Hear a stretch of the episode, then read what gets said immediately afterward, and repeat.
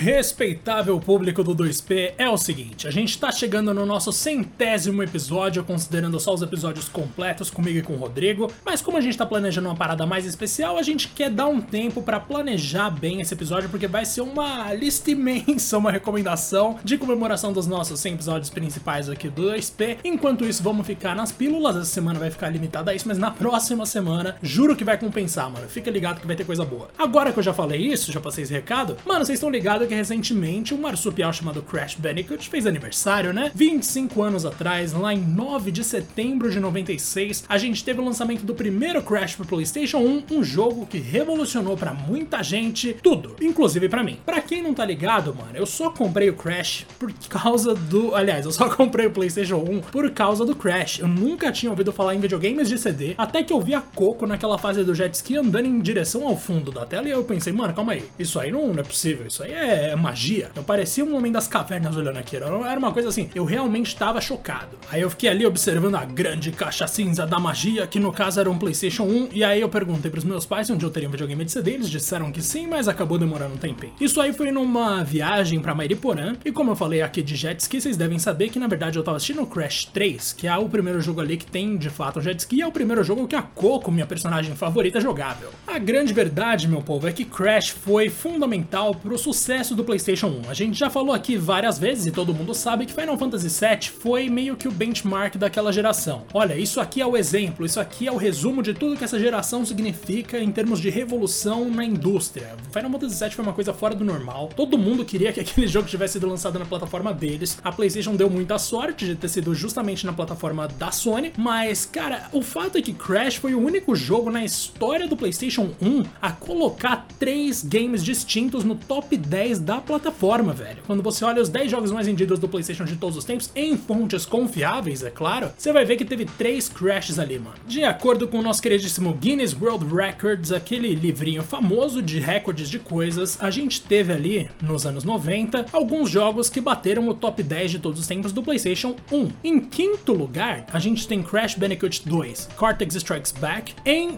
acho que sétimo, é, sétimo lugar, Crash Bandicoot 3 Warped. E aí a gente tem, em oitavo, oitavo lugar o primeiro Crash com 6.82 milhões de cópias. A gente tá falando aqui, meu povo, de três jogos no top 10 de um dos consoles mais populares da Sony na história. E, cara, é impressionante, porque nem Final Fantasy meteu três jogos no top 10 e nem Gran Turismo. Acreditem se quiserem, é, Gran Turismo já foi grande, cara. Gran Turismo já foi uma coisa enorme. Hoje em dia tá meio apagado, porque o esporte foi ruim. Também porque a ascensão de Forza foi uma coisa que, nossa, pegou todo mundo de surpresa. O jogo, os jogos de Forza são muito bons. Mas houve um período em que isso era um grande sucesso Agora vamos parar para analisar então. Dos 10 jogos mais vendidos no PlayStation 1, a gente tem 7 que são de 3 franquias. É impressionante assim, de verdade. Dá para entender porque se lança tanta continuação por aí. A gente tem esses três, Final Fantasy VII, Final Fantasy VIII e os dois Gran Turismo que eu não sei quais são, confesso. Mas, mano, olha isso, velho. É um sucesso absurdo. Crash tende a ser menosprezado dentro do universo de mascotes, né? Pac-Man, Mario, o Sonic. Mas, cara, o Crash foi gigantesco quando ele surgiu. Quantos jogos que de estreia vocês conhecem que saem com 6 milhões de cópias numa, numa época ali cheia de pirataria ainda. Se a gente colocar as cópias piratas de Crash, quanto que esse jogo vendeu? Vai saber. É coisa de outro mundo, velho. É verdade que apesar do sucesso ali com a primeira trilogia e com o primeiro jogo de kart do Crash que foram lançados no PlayStation 1, que eram maravilhosos, a gente teve depois um nossa, os anos 2000 que destruíram grandes franquias na real. A gente teve a destruição completa de Mortal Kombat, por exemplo, né, na era 3D de Mortal Kombat que foi um deprimente. A gente também teve um momento muito complicado para uma série de outros jogos, como Silent Hill e Resident Evil, inclusive. Apesar do Resident Evil 4, a gente sabe que os que vieram depois não são tão bons assim. E a gente teve o Crash morrendo aos poucos, definhando, sendo muito maltratado. Ainda bem que eventualmente a Universal, como é o nome mesmo? Vivendi Universal Games acabou perdendo a Activision e a Activision um dia decidiu ressuscitar Crash com aquela trilogia remasterizada que é a minha remasterização favorita de todos os tempos, tirando, é claro, o remake remasterizado de Resident Evil 1. Aliás, remake remasterizado é coisa que só a Capcom consegue fazer. Mas, cara, Crash me marcou de uma forma absurda. Sei que o Sonic é o personagem mais citado aqui desse podcast. Óbvio que meu amor por videogames, inclusive, começou com o Sonic, porque o primeiro Sonic foi um dos jogos que eu mais joguei no Mega Drive. Mas eu não sei se alguma vez eu falei que o Sonic era meu mascote favorito, mas isso, cara, tende a mudar com frequência. Quando eu penso no Crash, isso fica bastante em dúvida. E com certeza o Crash tem os meus jogos de kart favoritos. Além disso, em termos de elenco, eu sempre gostei mais do elenco do Crash. O trio Crash, Coco e Aku Aku é muito mais legal para mim do que Sonic, Tails e mais alguém, porque esse terceiro normalmente é um personagem que eu não gosto, inclusive o Knuckles, que eu não gosto nem um pouco, perdão, Rodrigo, sei que você tá ouvindo isso aqui, mas não gosto mesmo. E também muito mais legal que a turma do Mario, que na real eu acho horrível.